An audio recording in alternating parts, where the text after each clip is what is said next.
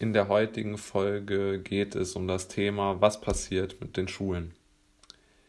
Ähm, in der Pandemiebekämpfung sind ja Schulen ein extremes Streitthema geworden und ähm, ich möchte heute mal ein paar, auf ein paar Punkte eingehen, die mir extrem wichtig sind.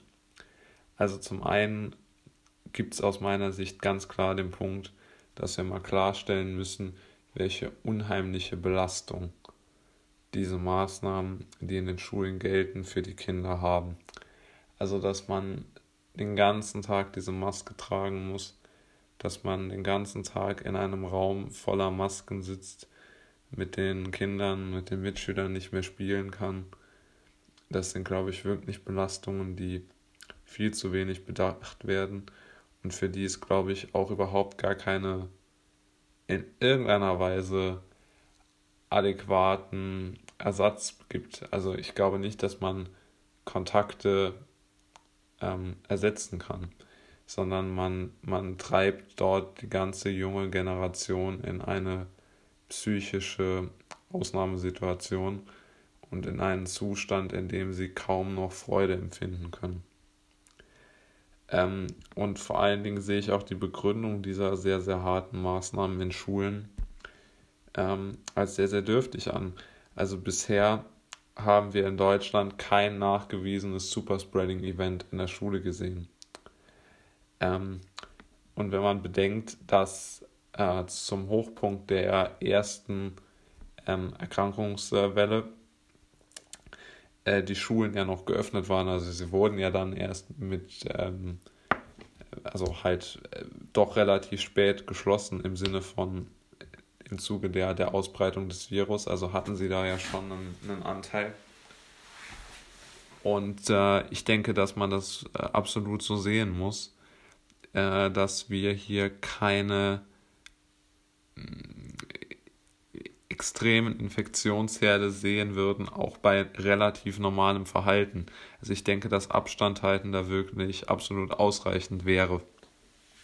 Ähm, und der negativste Punkt ist das implementierte Verhalten ähm, auf die Kinder, nämlich dass sie zu äh, Argwohn, zu Misstrauen und zu Denunziantentum äh, erzogen werden, indem sie dann äh, praktisch von den Lehrern ähm, ja, doch äh, sehr klar äh, aufgezeigt bekommen, dass äh, sie, wenn sie die Maske nicht richtig tragen, ihre Eltern infizieren, ihre Großeltern infizieren oder den Lehrer.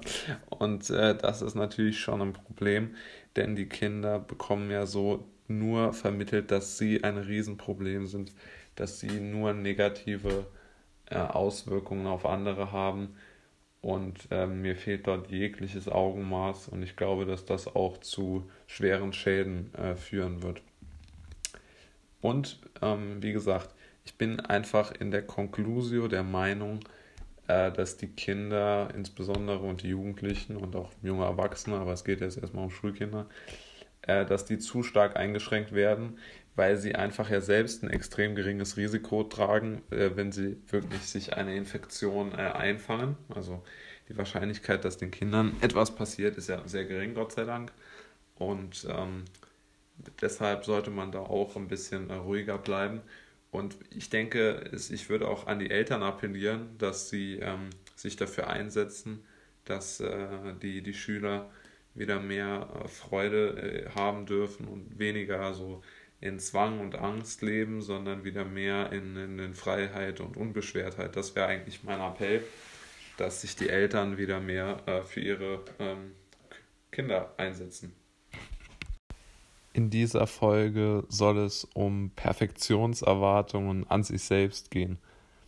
Äh, ich denke, dass das ein ziemlich wichtiges Thema geworden ist, weil es immer mehr den Anschein für mich äh, erweckt, dass wir einfach in einer, in einer zunehmenden Form von perfektionistischem äh, Denken leben.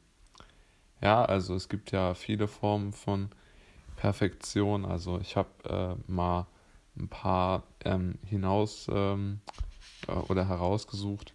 Und ich denke, eine An äh, Frage ist natürlich, wo kann man sich überhaupt noch durch Nachfrage äh, irgendwo mal in der Gesellschaft ähm, informieren. Ja, also ich glaube, es gibt ähm, oder ich beobachte ganz stark den Trend, dass äh, Dinge gar nicht mehr nachgefragt oder in Frage gestellt werden dürfen, äh, ohne dass man gleich ähm, für dumm äh, hingestellt wird. Das gleiche gilt auch ähm, meiner Meinung nach, ähm, dass halt durch diese Angst vor Unterlegenheit, vor dem dumm dastehen, so eine Art öffentlicher Reputationsverlust ähm, da ist. Das, die, das sehe ich eigentlich sehr oft im, im politischen Bereich, wo ähm, sofort eine äh, Diffamierung stattfindet, wenn jemand sich ein bisschen ähm, ja irgendwo schlecht ausdrückt oder also es wird dort eine Perfektion erwartet, die nicht immer so in jeder Lage ähm, durchsetzbar ist. Und äh, da wird einfach so eine, es wird erwartet, dass solche fein sezierten ähm, Aussagen dort getroffen werden. Und äh, das halte ich halt, wie gesagt, für das äh, relative Problem. Aber ich denke, dass auch diese ähm, Perfektionserwartung große Folgen hat. Denn wenn man das sich alles so zu Herzen nimmt, dann ist, glaube ich, die Chance, dass man dadurch äh, in Einsamkeit gerät, sehr hoch und dass man ähm, dadurch auch eine extreme Empfindsamkeit, eine extreme Labilität und eine extreme ähm, Verwundbarkeit als Eigenschaften äh, entwickelt, die natürlich auch äh, Angst hervorrufen können. Ja, also so eine Art äh, misstrauisches Zurücknehmen wird dann zu einer charakteristischen Eigenschaft, weil die Menschen äh, in ihrer Eigenart gar nicht mehr sich wertgeschätzt fühlen, sondern nur noch in so einer Art Konsens untergehen wollen. Das sehe ich halt, wie gesagt, als sehr großes Problem. Und wie gesagt, es, es entsteht auch ähm, ein Gefühl der, der übertriebenen Rationalisierung, dass man durch diese Perfektion, die einfach erwartet wird, keinerlei Ideen mehr hat, wie man sich überhaupt selbst äußern kann und wie man überhaupt selbst eine inhaltliche Diskussion führen kann. Denn wenn man sich nicht dem Feuer und der Kritik stellt, dann wird man nie weiterkommen. Also ich zum Beispiel hatte mich ja äh, kritisch dazu schon oft geäußert, wie ähm, die Bundesregierung in verschiedenen Fragen ähm, agiert, gerade jetzt in, in, in Bezug auf die Pandemiebekämpfung. Und da habe ich natürlich auch ähm, extreme Kritik bekommen, weil ich auch in Ordnung finde. Ich meine, es gibt sehr viele Leute, die besorgt sind, aber die Frage, die sich mir da schon gestellt hat, ist, ähm, dass natürlich dort von mir eine Art Perfektion erwartet wird, dass ich genau ähm, in der gleichen rhetorischen ähm, Feingeschliffenheit agieren kann wie die Politiker, die sich ihre Statements basteln. Aber ich glaube, dass es wichtig ist, dass man zu seinem Unperfekten steht und dass man auch Dinge, die noch nicht fertig sind, veröffentlicht und dass man sich immer wieder dem Feuer und der Kritik stellt und sich nicht verunsichern lässt.